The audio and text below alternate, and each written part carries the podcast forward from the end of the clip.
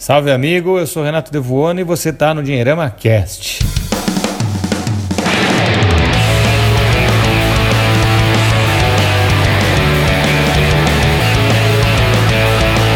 Bem-vindo de volta ao Dinheirama Cast número 19. Estamos sobrevivendo já já, vamos fazer aniversário hein, de 20 aninhos. É isso daí, hoje aqui com meus queridos Giovanni Coutinho. Fala, meu querido Renato, tudo legal? Olá, ouvinte, meu abraço para você. Ótimo, tudo, tudo bom. E aí, Itajubá, como é que tá a bem, coisa aí? Aqui no centro do universo tudo corre bem. Depois de um período de muitas chuvas, agora estamos num período mais seco, quente, curtindo aí o, o que resta do verão. Parece, parece que o verão chegou mais tarde dessa vez, né? Porque aqui em Campinas, por exemplo, as temperaturas médias até o final de janeiro estavam baixas para a época, sabe? Tava até meio frio.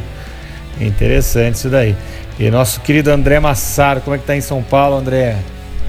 Aqui tá a coisa de sempre, né? E, e, hoje estamos aí com um certo desfalque no nosso programa, né? Porque os nossos outros dois membros aí foram foram cuidar de outros afazeres aí, né? É verdade. Deixando... Eles estão de férias e logo logo voltam para a próxima edição. É isso aí. Ricardo Pereira e Conrado Naval não estão hoje com a gente, mas logo estão de volta aí fazendo aquela bagunça de sempre, né? Isso daí. E, e o Dória aí, André, tá feliz com ele por enquanto? Como é que tá? É, o, o que é interessante assim é o, o quanto a imprensa, né? É, a gente já falou sobre esse assunto várias vezes, né? Quer dizer, nós, até no programa passado, né, que nós falamos assim, deixamos bem claro, olha, nós todos aqui do Dinheiro Macast, nós somos pessoas que acreditam na economia de mercado, né? Então nós somos pessoas à, à, direita no espectro ideológico, mas nós temos as nossas diferenças entre nós, né? Que nem vocês são tudo baba-ovo do Donald Trump e eu não. o Giovanni, vocês me não, chamam Giovanni de... não, cara. Eu preciso, eu é. preciso fazer uma defesa vocês, do Giovanni. É, eu não fico batendo vocês palma, me chamam de globalista. Não, não tô dizendo que o cara não é legal. É. Não é isso. É. Vocês falam que eu sou globalista, falam que eu fico tendo pensamentos libidinosos com a Hillary Clinton e coisas do gênero, né? Ficam me difamando por aí. Mas assim, eu sou um cara pró-mercado, né? É, e no, o, o, Dória é um cara pró-mercado. É, eu, eu, eu acho bizarro como hoje, né? O, você entra num site americano, você vê os apoiadores do Trump, né? A coisa da pós-verdade, né? E de fato, qualquer coisa que seja contra eles, que eles não gostam, eles vão lá dizem que é mentira, que é fake news. Mas tem uma coisa ficando clara no mundo que definitivamente, assim, por mais que você fique falando que é fake news tal, a mídia tradicional realmente não, não tá dando para levar a sério, né? Quer dizer, tá cada vez mais claro que os caras têm uma agenda própria e que eles estão fazendo coisas aí que definitivamente não é informar. Aqui em São Paulo é, é escancarado. Quer dizer, a mídia tradicional, né, quer dizer, os grandes veículos, eles estão o tempo todo procurando pelo em ovo para ver se acha coisa para falar mal do Dória. É né? a história do cinto de segurança lá, André? É, é, por aí. Então qualquer coisinha fala, olha, acharam aqui, o Dória foi no banheiro e não deu a descarga, né? Essas coisas assim, né? E até o momento ele está sendo um prefeito muito bom, né? Quer dizer, a gente não sabe, é o começo. Ele é um cara muito midiático, então a gente não sabe ainda até onde é puro marketing, até quando vem alguma coisa concreta, não sei o que. Mas assim, até o momento ele está surpreendendo, principalmente se você com, comparar, né, com o antecessor dele, que foi provavelmente um, um dos prefeitos mais zero à esquerda que já passou por essa cidade, tá? E olha que a gente já teve aqui Marta Suplicy, Celso Pita, cada puta encrenca, né? Então, assim, é, é, é realmente aqui São Paulo tá Nossa, tá muito Celso interessante Pita. por conta disso.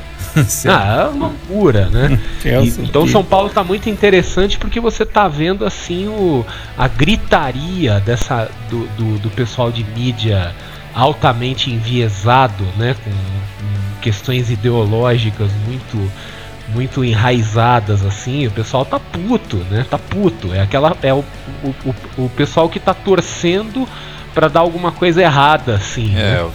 É, parece assim, fazendo de novo a analogia com vocês, né? Aproveitando para cutucar um pouco vocês. Eu queria que o Navarro e o Ricardo tivessem aqui para não parecer injustiça que eu tô falando na ausência deles, né? Mas não tem problema. Depois a gente se xinga no nosso grupo de WhatsApp, né? Mas parece o Brexit, né? Eu, eu acompanho bastante assim os jornais ingleses e de língua inglesa de forma geral, e como eu faço aqui no Brasil, eu gosto muito de ver a área de comentários, né? E lá é aquela coisa, você entra em comentário do Brexit, o pessoal falando, descascando, falando ainda bem que a gente saiu da União Europeia. E você vê assim, os ingleses, eles estão esculachando a União Europeia, mesmo que o negócio já foi aprovado, não sei o que.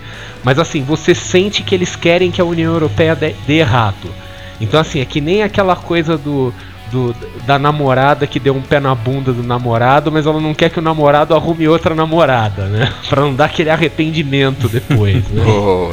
Então assim, eles querem que dê tudo errado pra, pra não ter que chegar daqui três anos e falar assim, nossa, que puta cagada que a gente fez, né? É, mas...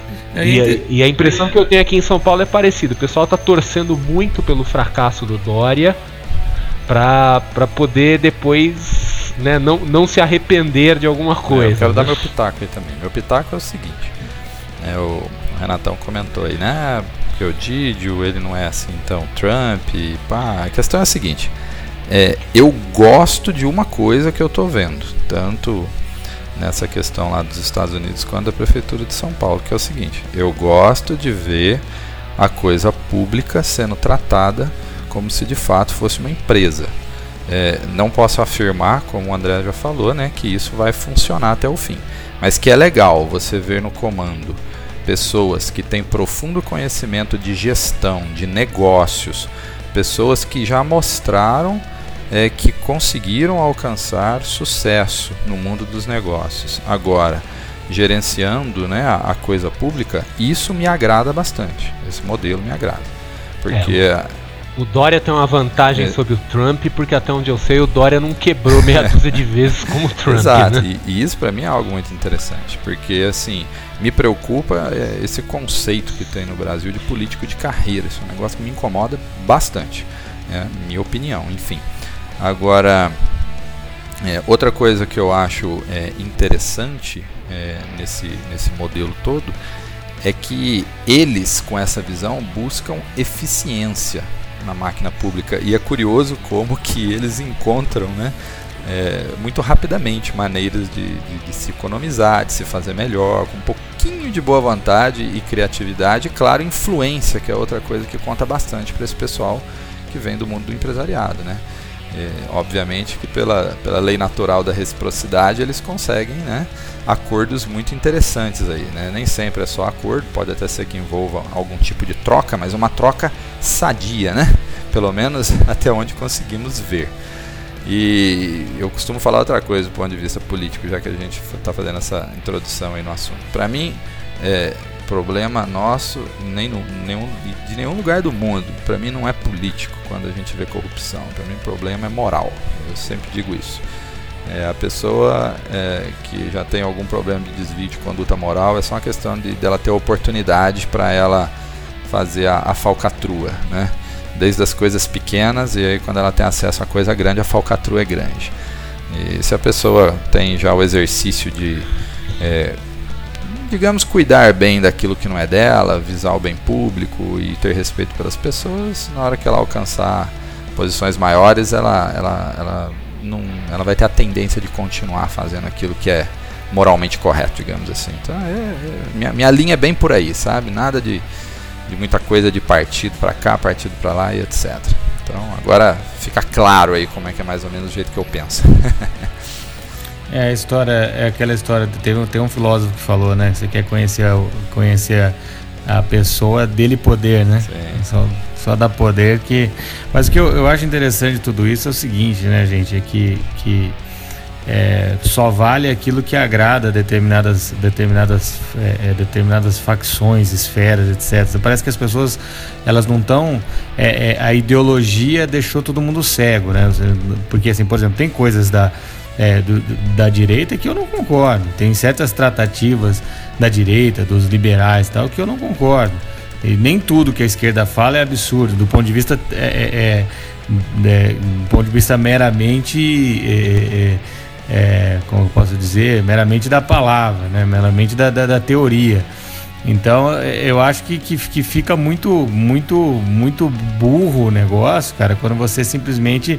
quando vira fanatismo. Então, seja fanatismo político, o fanatismo religioso, qualquer coisa com ismo no final, eu acho complicado. Então, assim, não estamos lutando pelo bem das pessoas, pelo bem do país, pelo bem do mundo. Nós estamos lutando é, por uma coisa que eu acredito de, de, de, olhos fechados, ou seja, de maneira fanática e defender aquilo que, que eu acho certo. Então, para mim, não, é, é, aí que começa a ficar esquisito. Né? Não estamos lutando pelo Brasil, estou lutando pela minha ideologia. Então.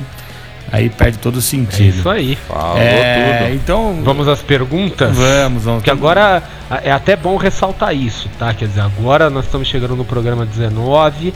É, as pessoas que nos ouvem estão começando a ficar um pouco menos tímidas, né? É verdade. Então tá tendo mais interação e o pessoal já está começando a mandar pergunta, tá? Então, sempre lembrar aí, ó, você que está ouvindo, você quer mandar alguma pergunta, algum caso pra gente comentar, alguma história cabeluda aqui, manda pra gente, tá? É isso daí. Nós vamos hoje ter uma pergunta aqui da Natália, pelo que eu vi aqui, ela é do Ceará. E ela fala o seguinte: Boa noite, queridos. Sou super fã do trabalho de vocês. Pego 600 quilômetros de estrada por semana. Olha só, dirige pra caramba, hein? E vocês, vocês são minha companhia certa. Olha lá, tá bem, tá bem acompanhado. No último podcast vocês disseram que poderíamos enviar perguntas por aqui, então tá lá. Qual a melhor opção de investimento, Tesouro Direto, LCA, LCI ou CDBs, visando aposentadoria daqui a 30 anos, para quem recebe 25 mil reais por mês, um belo salário, hein? E pretende fazer aporte todos os meses, como se fosse uma previdência privada. Sou servidora pública vitalícia, tenho uma opção de previdência privada com taxa anual de 1%. Acho que ela errou aqui, né? Não deve ser taxa anual de 1%, deve ser mensal essa taxa que é 1%. Não, pode ser taxa é, de administração. Que tem ah, algum... ok, ok, é, ok, ok. Tem alguns fundos de pensão, não é comum, tá? Fundo de pensão patrocinado geralmente subsidia a taxa. Uhum. Mas tem alguns que cobram. Então pode ser, pode ser uma taxa de, de administração, sim. É, aí sem taxa de carregamento e sem taxa de saída. Mas estou em dúvida sobre aderir por receio que possa estar tomando uma atitude errada. Deixa eu dar uma cortada aqui no que, no que o Ricardo nos mandou. Mas então, é, bom, vamos, vamos, vamos, vamos por partes, né? É interessante saber, a gente tem que partir do pressuposto talvez aqui, né, André e Giovanni, que essa, essa previdência privada ela seja patrocinada, né? Sim, sim. E... Que é muito comum. É, tem, tem dois E aí, aí tá? se ela for patrocinada um para um, é um dos melhores negócios do mundo, né? É, tem, tem duas possibilidades. Uma que provavelmente não é o caso dela, que é, ser uma servidora pública ainda no regime antigo, né? De, de aposentadoria pré-2012, se eu não me engano, que são aquelas pessoas que têm é, aposentadoria integral e vitalícia. Tá? Hoje, assim, quem tem esse tipo de aposentadoria tem uma mina de ouro na mão, então o cara tá casado com o emprego dele, tá? Quer dizer, aquela coisa assim, ah, mas eu tô pensando em fazer outro concurso, ah, sinto muito, agora você não vai mais, porque você vai perder esse negócio aí, né? É, e a outra possibilidade é, é ela ter um, um, fundo patrocinado, né, que é o, o, esquema mais moderno, em que ela põe uma grana e o governo bota também uma, uma parcela correspondente. Assumindo que seja essa situação, para mim é um negócio que não tem muito o que pensar. E você mesmo já falou, Renato, é o melhor negócio do mundo. Porque quando você tem um fundo de pensão que o seu empregador bota dinheiro junto, é, vamos imaginar que seja na proporção de um para um, tem empresas que botam até mais que isso, tá? Mas um para um é um investimento que te dá um retorno imediato de 100%, tá? É o melhor investimento que existe. É. Então eu até costumo brincar que eu falo assim que fundo de pensão patrocinado é que nem sexo sexo, quando é bom é ótimo, mas a, quando é ruim, ainda assim é bom. Né? Boa.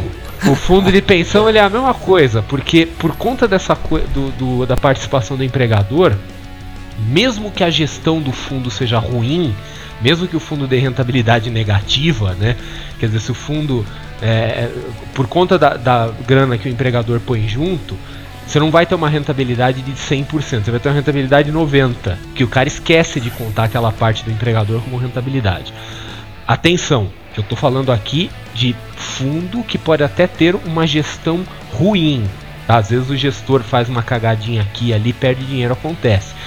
Não estou falando de fundo com gestão fraudulenta, que é o que a gente viu aí recentemente em algumas empresas do Estado e um pouco mais para trás em algumas empresas privadas. Gestão fraudulenta é foda, tá? Aí, é, aí o negócio é outra coisa. Aí o universo vai Mas, te foder mesmo. Aí o universo fode com todo mundo, né? Agora sim, um fundo que não seja gerido de forma super brilhante, não tem aquele mega desempenho, mas ainda assim você tem o dinheiro do empregador entrando junto, esse negócio tem que ser aproveitado até o máximo, porque tem um limite até onde o empregador põe grana. Pode ser lá 2% do salário, 3%, cada empresa tem sua regra. Mas descubra qual é essa regra, vá até o limite, eventualmente vai até o limite também da, da isenção né, do, do, do imposto de renda, e daí para frente começa a direcionar dinheiro para o Tesouro Direto, que agora está muito legal, né? Com o Tesouro IPCA 2045 principal, tem coisa bacana aí para quem está pensando nessa perspectiva de aposentadoria. É, porque para 30 anos, né, imagina André, para 30 anos você uma, com, com, com, um fundo de previdência patrocinado é coisa linda, né? Vai chegar lá com uma reserva Não, é lindo. monstruosa. 30 anos com previdência patrocinada e com tesouro IPCA mais 5, 5 e pouco aí, vencendo em 2045 é um cenário perfeito, né? É, é maravilhoso isso aí. Não vai ter problema. Didi, você tem alguma coisa para acrescentar ou é isso aí mesmo? Não, a Sara completou tudo. Eu já trabalhei no passado numa empresa do setor de telecomunicações que fazia esse aporte. Ela dobrava também, claro, até um determinado limite, né?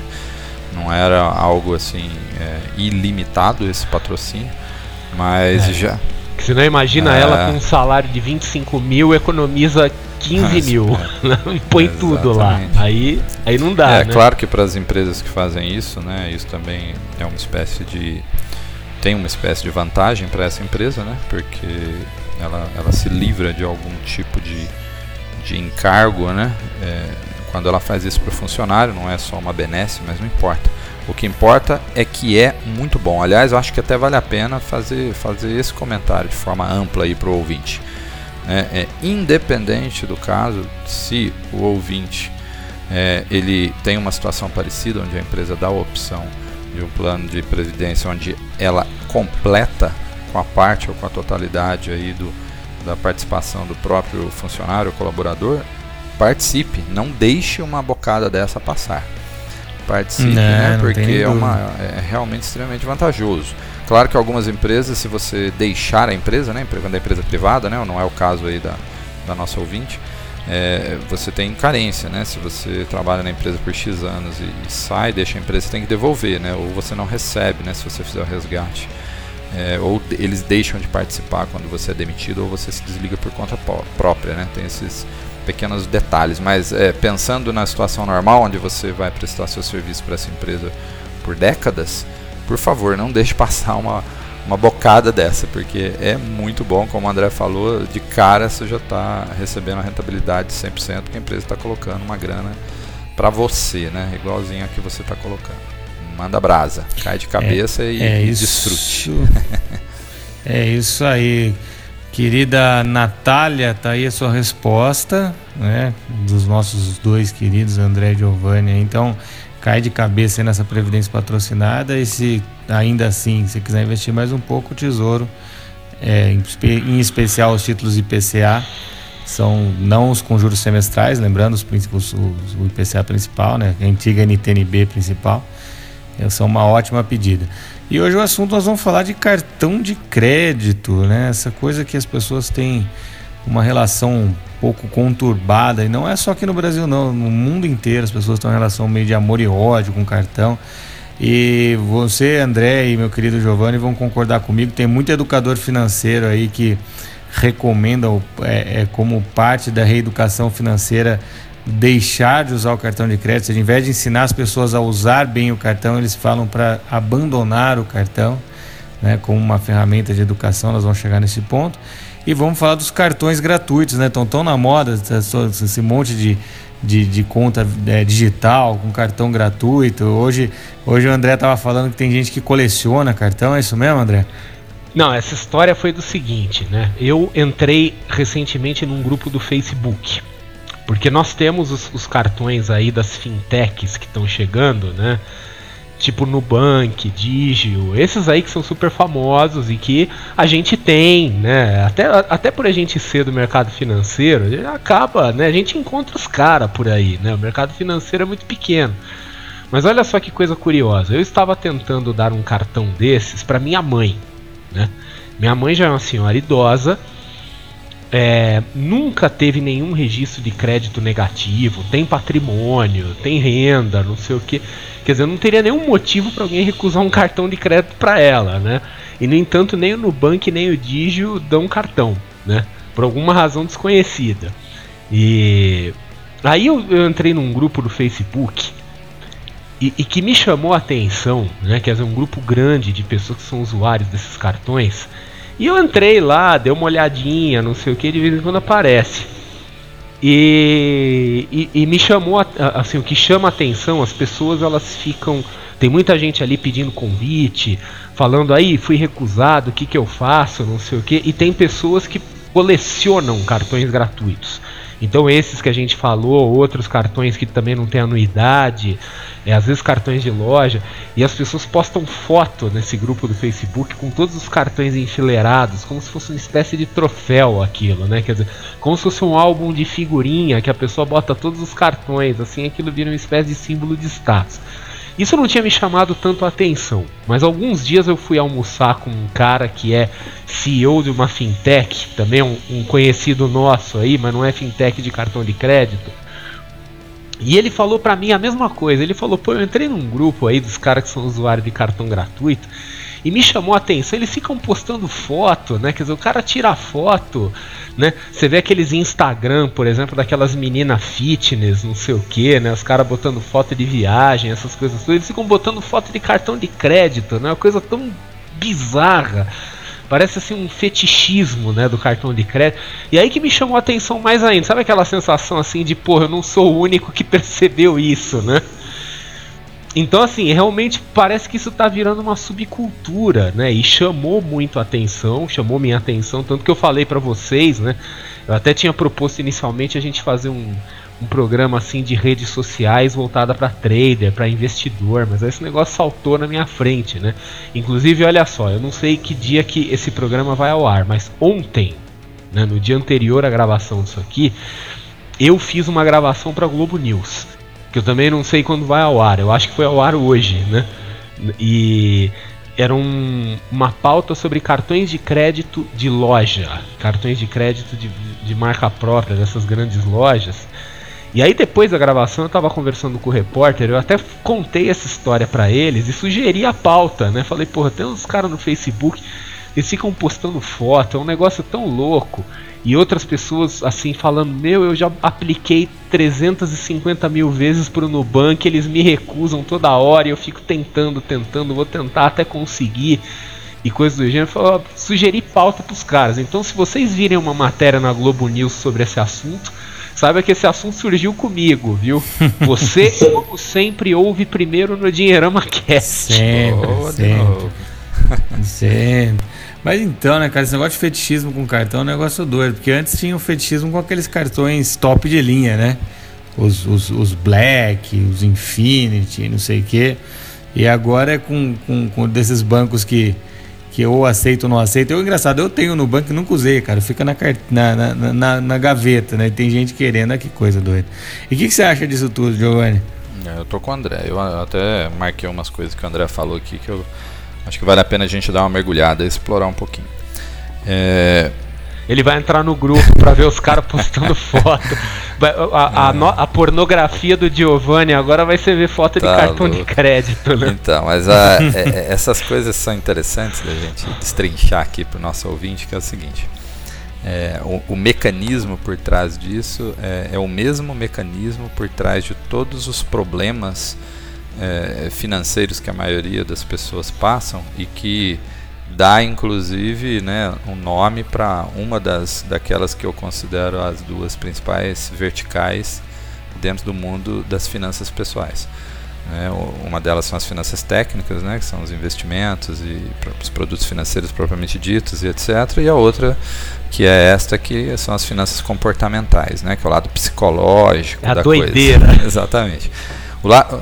É a doideira. É a doideira. Né? E o lado psicológico da coisa ele é importantíssimo, na verdade, porque a parte técnica muita gente sabe, aprende, né, se aplica a estudar, muitos até de forma autodidata e resolve bem a coisa, mas não adianta se você não entender a questão né, psicológica e ter uma boa relação com o dinheiro, o resto não vai servir para muita coisa. E essa questão do cartão de crédito que vocês estão comentando que acontece nesses grupos, exatamente vai por aí, na questão do comportamento. Porque, é, o, de fato, o cartão de crédito ele ainda é visto por muitas pessoas como um símbolo de status. Né, justamente porque elas não compreendem né, a, o papel principal do cartão de crédito que é muito útil, inclusive, para quem sabe utilizá-lo. Mais para frente a gente fala um pouquinho sobre isso. Mas a questão é a seguinte: é, vamos pensar no cigarro. Houve um tempo em que é, fumar era algo fabuloso, era um símbolo também de né, muito status. Isso tudo era muito associado à questão da propaganda e da publicidade que era feita na época. Na época as pessoas, exato, as pessoas tinham é o cowboy. É, as pessoas né? tinham pouca informação. Naquela época a informação não circulava muito. Então, os, os, os, meios de mídia aí que reinavam na época, principalmente a televisão, o que eles falavam se tornava uma verdade. E aí você associa, né? Na época se associava o cigarro a sucesso, aquela coisa masculina da força. Depois começaram a trabalhar essa questão do marketing do cigarro para as mulheres também como algo charmoso, aceitável, né? E aí vai, né? Ainda que, né, beijar uma pessoa fumante era é como beijar um cinzeiro, né? A, ainda era aquilo ainda era vendido como algo lindo e maravilhoso. Hoje em dia, com a informação circulando, a gente sabe que aquilo ali só acelera, né? A morte, destruição, enfim, né? É pagar para morrer e mais a cedo. Exatamente. É pagar para morrer mais cedo e morrer de forma né, muito sofrida, inclusive. Mas enfim. É, a questão do cartão de crédito, para mim, vai pelo mesmo viés, né? Existe um, um trabalho de publicidade, né, que, que foi talvez mais forte no passado em relação a isso, mas que criou-se a cultura de que o cartão de crédito é símbolo de poder, é símbolo de você chegar e bater, o, dar a cartãozada, né, não a carteirada né, na mesa e comprar aquilo que você quiser. E quanto maior o limite do cartão de crédito, mais bonito fica a coisa. E como se você fosse usar toda hora e chegar à beira daquele limite toda hora, enfim, é uma coisa maluca, né? E aí criou-se. Mas o curioso é que essas pessoas que estão fazendo esse, esse culto agora são pessoas sim, jovens, sim. né? Porque as pessoas mais velhas, agora eu não estou falando do Renato, tá? Porque o Renato é esses, ainda esses meninos aí que, né, tá tomando leite com pera. Mas eu e o Giovanni, é. que já somos um pouco mais senior. O cara, né? o cara cria dois filhos, o cara fica tomando leite com pera, velho. É comendo danoninho no carpete aí, né? Mas o, eu, eu e o Giovanni, que a gente já é um pouco mais vintage, né? É, a gente lembra de uma época que cartão de crédito era, era de fato símbolo de status, Sim. né? Quer dizer, quando era cartão internacional, Nossa. ele vinha escrito internacional e o cara mostrava aquilo. Então, as, pra, as pessoas mais velhas viveram muito essa coisa de que o cartão era símbolo de status, e aí a gente passou por um longo período em que a turma ficava recebendo cartão pelo correio, sem pedir aí, né? É... E, e, agora voltou um pouco isso por causa dos cartões moderninhos voltado para o público jovem e que são especificamente cartões sem anuidade. Quer dizer, não é o cartão de luxo o, o, o, fetiche todo, quer dizer, o cara deve ter aí uma meia dúzia de cartões de crédito hoje no Brasil sem anuidade, né? Quer dizer, além dos dois aí, que são dos, das fintechs, tem mais o, o, o, dos bancos digitais também, né? Então tem e tem mais um ou outro aí e, e fora os cartões de loja. Né? Então é um universo pequeno de cartões sem anuidade e a pessoa faz aquilo como se né, a, coleção de figurinha mesmo, né? De botar um do lado do outro. E aí entra aquela coisa assim do, do pertencimento. Aí acho que o Renato, que é um cara mais, mais próximo do mundo da, da psicologia, assim, talvez ele possa explorar um pouco mais, né? Quer dizer, a coisa do o desejo de pertencer a um clube seleto e de ser admirado pelos seus pares, assim, né? Quer dizer, no grupo, enquanto você tem um monte de gente se desesperando, assim, ah, eu não consigo, eu mando, me mandam um convite, eles me recusam, já me recusaram 20 vezes. E aí tem outro que vai todo orgulhoso e bota a foto da coleção de figurinha dele ali, né? Completo. Tudo perfilado, assim, né? É uma coisa maluca. É, é, é, essa coisa do pertencer, é aquela coisa da, da é, coisa da tribo, né? Mas tem um, tem um efeito interessante nisso que é, que é o efeito restritivo, né? O que as pessoas elas querem aquilo que elas não podem ter, né? Então a, é a história do proibido, né? O cara, pô, quanto mais proibido melhor. Né? A gente sempre ouviu, a gente ouviu isso e, e de certa forma como esses cartões eles criaram uma metodologia de seleção e cabe a eles dizer quem eles aceitam ou não, as pessoas querem muito mais. Né? Tinha um cartão, aliás, existe até hoje esse cartão, né? Que é o, o, o American Express The Platinum Card, né? Não é aquele Platinum que, o, que, que os bancos, não, é o The Platinum Card, é o, o cartão mais, mais, de, mais elitizado da American Express no Brasil. Eu digo no Brasil porque lá fora tem um mais elitizado que esse. E esse cartão você não adianta você ligar na American Express e pedir, né? Ele só vem sob convite. Você precisa se tornar um membro Gold, que está aberto a qualquer um. E aí, baseado na sua, nos seus gastos, tal, você pode ser convidado a esse clube do American Express Platinum e Card. paga uma anuidade cara pra cacete. É, hoje a anuidade é R$ 1.200, né? R$ 1.200 de anuidade. Mas enfim, é, e tem gente que, que exibe esse cartão, né? Enfim, o cara, pô, olha só tal. E esses caras criaram o mesmo efeito com esses cartões das fintechs, esses cartões é, é, que a gente estava falando aí. Então é, é, é, mais ou menos como o Orkut lá no começo. Não sei se vocês lembram que no começo o Orkut você precisava ser convidado para participar, você não simplesmente entrava como no Facebook. Então tinha aquela coisa, ah, o cara me convidou. Então o fato de existir uma barreira de entrada leva as pessoas a quererem mais e mais. Ah, fui aceito. Aí vira como se fosse um troféu, né? O, o cartão, não sei o que tem. Eu tenho, tenho um caso próximo, inclusive, né? De um amigo que eu falei do, do Nubank. E ele, pô, então me manda o convite. Eu mandei o convite umas 30 vezes e ele nunca foi aprovado. Depois, como que você conseguiu? Eu falei, é, eu com a minha mãe.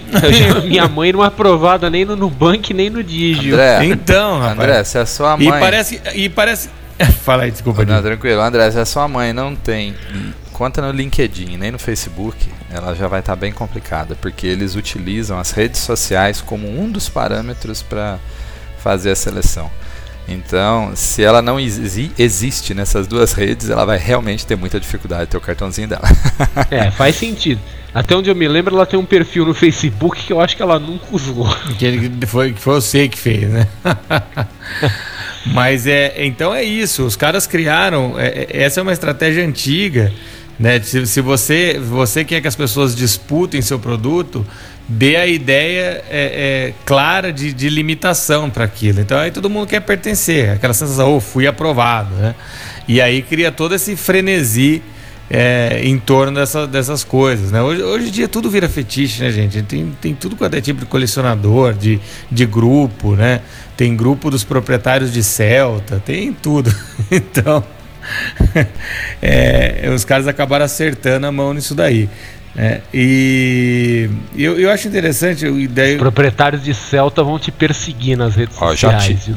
Já, já tive Celta, hein? No passado já tive. Já Vai tive ter protesto mas, em Campinas. Mas quem, mas quem não teve? É só o André que não teve Celta. Porque aqui não, eu não tive. Então. Eu, já eu tenho muitos defeitos na vida. Até porque ele não cabe dentro de um Celta. Quem, quem, que vai ser, quem que vai ser perseguido agora, hein? o André tirava o banco da frente e sentava no de trás. Só né? assim para ele conseguir dirigir. mas o, o, eu acho interessante a gente falar, a gente falou essa parte do fetichismo, mas falar essa coisa do cartão de crédito, que eu até comentei lá, é, que as pessoas vê, associam o cartão de crédito com, com, com ruína financeira e tem educadores financeiros que vão nessa linha de que não, você tem que abolir o cartão de crédito e também ressaltar para as pessoas que o cartão de crédito ele não é um fim, né? Porque tem gente que coloca lá na planilha de despesa, despesa, dia 10, cartão de crédito. Não, né? Que o cartão de crédito na realidade ele é um meio de pagamento. E o que interessa é quais despesas você fez lá dentro né? E, e, por ele não ser um fim, você não pode simplesmente gastar no cartão de crédito e desconsiderar aquela parte do teu orçamento, né? Então você, acaba usando o cheque especial para pagar o cartão. Então acho que é importante a gente falar dessa parte da, da educação financeira, da gestão do orçamento com o cartão de crédito. Então, dividir em partes, falando essa, essa, parte de se de fato vocês acreditam que o cara é, é, deve abolir o cartão ou se ele deve aprender a usar, né? E também falar que não é inimigo, pelo menos na, na minha, na minha visão, né? Quem vai? Perfeita colocação. Eu vou só dar um pitaquinho e passo pro Massaro. O que eu vou dizer é o seguinte: o cartão de crédito, para quem usa ele direitinho, ele é bom. Ele não é ruim, ele é bom. Ele é bom, ele concentra os pagamentos numa única data e te dá um certo fôlego, né? O que as empresas tanto né, trabalham e, e, fazem disso um benefício para elas, que é a questão do fluxo de caixa, você conseguir empurrar o pagamento dos seus custos, das suas despesas, né, o mais para frente possível, sem pagar juros, para poder dar tempo de você fazer o giro da mercadoria, né, do produto ou do serviço que você oferece, você também pode fazer isso na sua vida pessoal com cartão de crédito. Né? Então você concentra o, o pagamento num único dia e até lá, naquela data, você tem ali o seu tempo, né, o seu trabalho, seja lá a forma que for que você gere renda, para você fazer essa renda aparecer, para então pagar. Você usufrui primeiro, você ganha né, um, uh, alguns dias, ou o famoso prazo para pagar, sem ter que pagar juros, desde que você honre e realmente pague a sua fatura no dia. Ou seja, para quem tem controle né, e faz um bom planejamento da sua vida financeira, para mim, né, a, a, visão que eu tenho é super positiva do cartão de crédito. É um baita instrumento interessante para se fazer isso. Concorda, Massara? Eu concordo e, e eu, um pouco mais longe, né, indo um pouco mais longe, o Renato estava comentando dos educadores financeiros que gostam de falar do cartão de crédito no universo da educação financeira, é o universo que a gente participa, a gente conhece todo mundo, né? Conhece as figurinhas aí. E a gente sabe que tem alguns que gostam de exagerar na teatralidade, né? Quer dizer, tem um pessoal assim que gosta de vez em quando de fazer uns números meio pirotécnicos assim para chamar atenção, etc, né? Então, e o cartão de crédito é uma vítima comum disso aí. Então, o pessoal vai demoniza o cartão de crédito, fala o cartão de crédito é a raiz de todos os males. Tem uns ainda que vão lá, pegam um cartão de crédito numa palestra, num workshop, tocam fogo, quebram, gosta de fazer um teatrinho assim, né? É, a mensagem, tudo bem, vai. A mensagem que eles querem passar é, de fato, assim, o cartão de crédito pode potencializar uma situação dessa, mas o cartão de crédito ele é absolutamente inocente, ele é uma ferramenta, ele não se usa sozinho, ele não tem perninha, ele não sai do seu bolso sozinho para comprar. E a coisa de parar de usar o cartão de crédito, ela é interessante por um curto período de tempo para você botar suas contas em ordem assim de uma forma emergencial. Mas não ter cartão de crédito, abolir o cartão de crédito da sua vida, é uma coisa complicada, porque o dinheiro em notas e moedas, ele cada vez mais ele está desaparecendo. A tendência dele é desaparecer de vez, né? A economia ela tende a se desmonetizar no futuro e a gente vai ter só meios eletrônicos de pagamento. Então, é, uma pessoa que quiser viver totalmente avessa isso, né, sem cartão, só com dinheiro vivo, vai cada vez mais ficar isolada da humanidade, vai ter uma vida muito limitada. Então, não, pode simplesmente abolir o cartão. A pessoa tem que aprender a conviver com aquilo, porque faz parte do, da sociedade moderna, né? Quer dizer, e, e, de novo, o cartão não é um vilão, pelo contrário, eu sou suspeito para falar, eu sou fã de cartão de crédito, eu, eu tenho três cartões de crédito que eu uso, né? Quer dizer, eu tenho uns 20, aqueles que eu não uso, que eu recebo, entre eles todos esses aí sem anuidade, né? Mas do que eu uso, assim, eu tenho três, um de cada bandeira e com pagamento espaçado, assim, de 10 dias cada um, né? Então sempre tem um. Eu, eu, pago tudo que eu posso no cartão de crédito e eu acho uma coisa extremamente conveniente, eu acho um negócio seguro.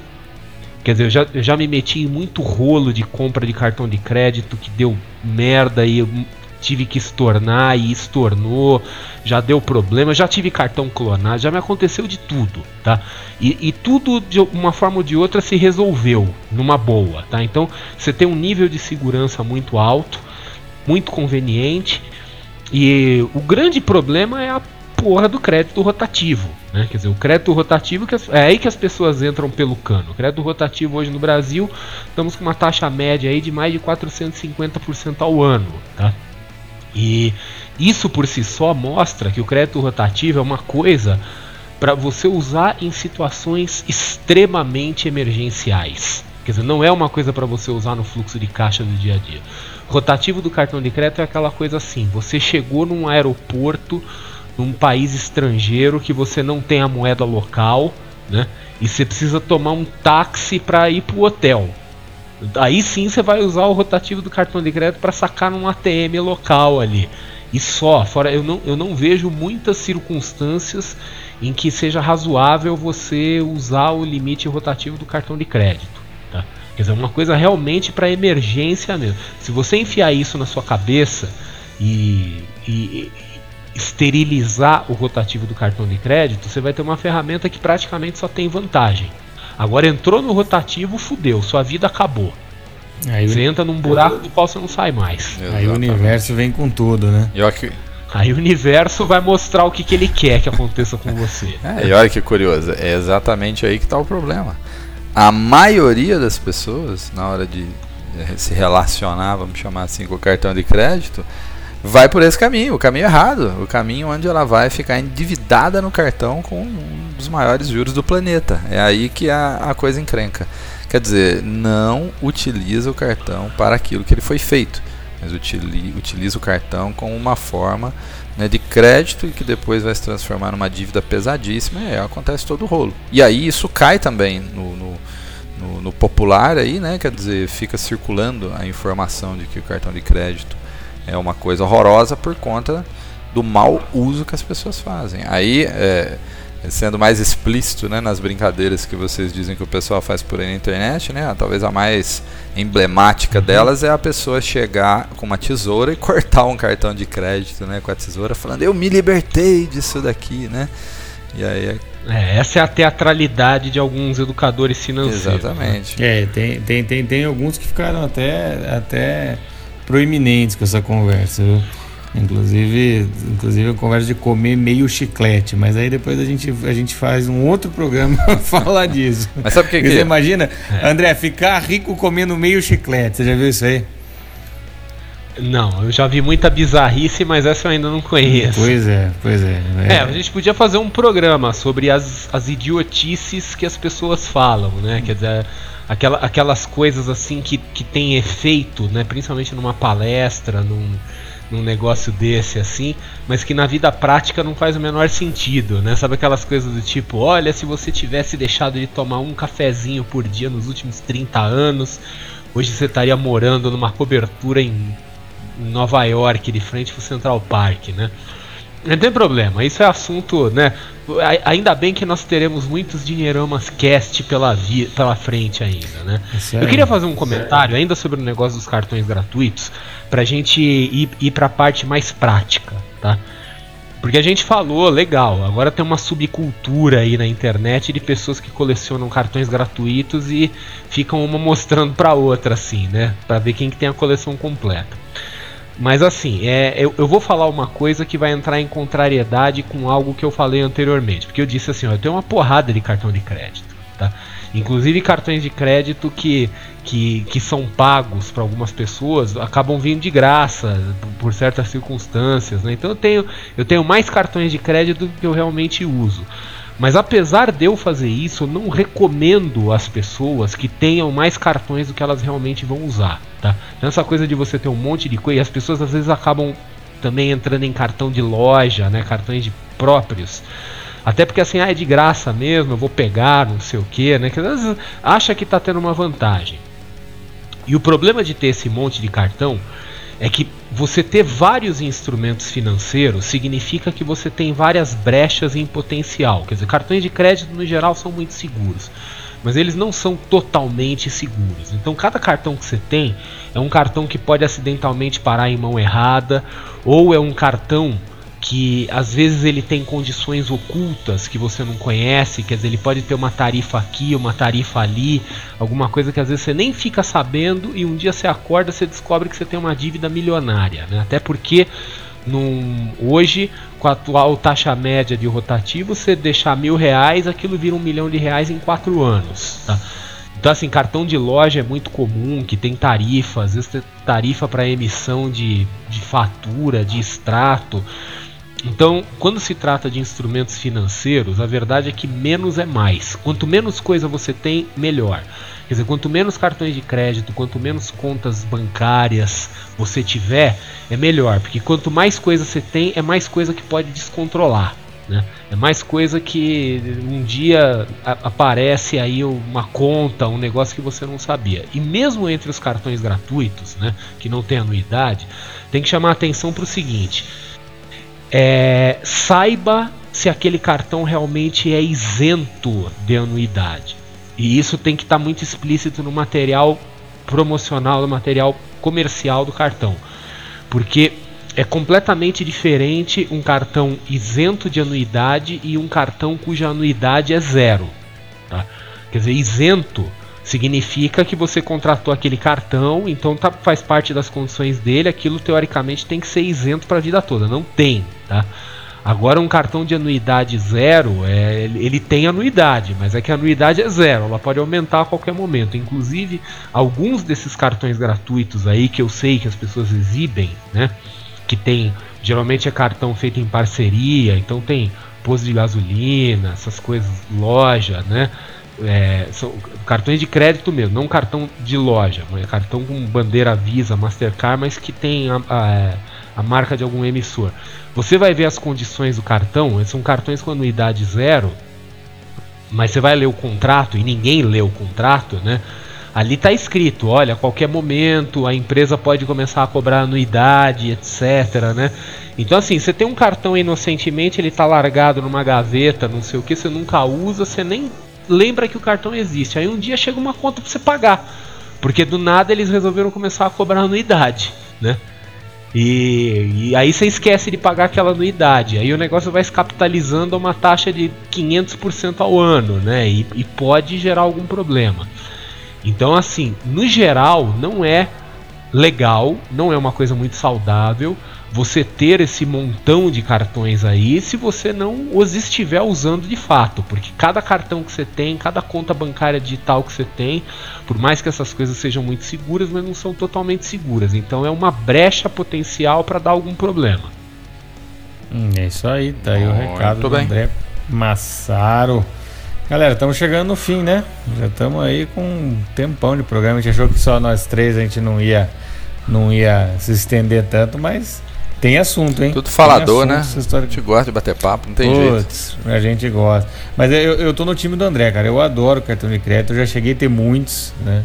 Cheguei a ter muitos, cheguei a receber aqueles que a galera tem fetiche. Eu tinha todos eles. Hoje, hoje concentro em um só, mas gasto tudo, cara pão de queijo, estacionamento, que der eu pago no cartão, porque tem as milhas. Eu, eu, eu faço compra de 5 reais no cartão de crédito, não tô nem aí. Eu também, eu, porque tem as milhas, né, André? Não dá para desconsiderar é. isso daí, cara. E aí a gente pega umas promoções daquela, transfere, transfere milha com 100% de bônus e tal. É uma maravilha. Então é, é, importante a gente falar isso que pra, é, se bem usada é uma bela ferramenta. Então ele está chegando no final. Né? Eu gostaria de lembrar você, querido ouvinte, para avaliar a gente nas plataformas onde a gente está presente, principalmente no SoundCloud, no Stitcher e no iTunes. A gente está presente também no Spotify e no Deezer, tá? Mas no iTunes, no SoundCloud, no Stitcher, por favor, nos avaliem para que as outras pessoas possam nos encontrar. Deixe seus comentários, mande perguntas, perguntas para o contato arroba dinheirama.com. Também tem nas nossas páginas lá no Facebook, no próprio comentário do SoundCloud. Deixe seus comentários, mande para a gente que a gente vai ler no ar, como a gente fez hoje com o comentário da amiga Natália. Tá certo? Pessoal, vamos chegando finalmente, André. Recado final pessoal aí. É, o recado final é o seguinte: mandem as perguntas, mandem sugestões. Vocês viram assim que às vezes a gente consegue pegar um assunto meio maluco, meio sem pé nem cabeça e transformar isso num programa. E por incrível que pareça, às vezes até sai alguma coisa prática daí, né? Então, assim, qualquer coisa, qualquer assunto, se vocês virem alguma bizarrice nas redes sociais aí, manda pra gente, tá? É isso aí, não, não tem assunto. Pode até ser o clube do Celta de Campinas também, não tem problema. Ainda bem que não foi o clube do Celta Rosa de Campinas, mas beleza. É isso aí. aí é com você, tá? é isso aí, pessoal. Olha, não tem assunto que a gente não consiga encaixar aqui no nosso escopo aqui de, de finanças pessoais, educação financeira e tudo mais. Giovanni, meu querido amigo mineirinho, voz de veludo de Itajubá, centro do universo. Olá. Seu recado final Seu recado final para os queridos ouvintes do Dinheirama Cast. O recado final para o ouvinte é que ele exercite separar o sintoma das causas raízes dos problemas financeiros que ele possa ter ou vir a ter. Em outras palavras. Você tá, você tá médico hoje, né? Você tá cheio de tô. jargões da saúde. É, aí, o, é, é, a, é a influência da minha amada esposa, que ama a área da saúde. E aí fala tanto aqui que a gente acaba pegando um pouquinho, né? Então o que acontece é o seguinte, é o cartão de crédito ou o descontrole da pessoa em relação ao cartão de crédito, né, não faz com que o cartão de crédito seja o vilão. Você pegar uma tesoura e cortar o seu cartão de crédito pode até ser algo interessante para você fazer quando você não tem domínio de si. E até aprender a ter esse domínio no que diz respeito às finanças, você pode até fazer isso como medida drástica, mas ele não é a causa dos seus problemas. É só um sintoma. Um cartão de crédito descontrolado é um sintoma de uma pessoa que ainda não aprendeu, né, ou não se tornou uma pessoa educada financeiramente. Então, assim, vamos só tomar esse cuidado, vamos atacar realmente a causa raiz do problema, que é aprender a utilizar esse instrumento, como todos nós aqui já falamos, muito interessante, com vantagens bem legais, mas de forma né, produtiva para a sua vida financeira e não para que isso se torne né, a ruína da sua vida financeira. Esse é o meu recadinho final. Separar as duas coisas e atacar aquilo que interessa. E ponto. É isso.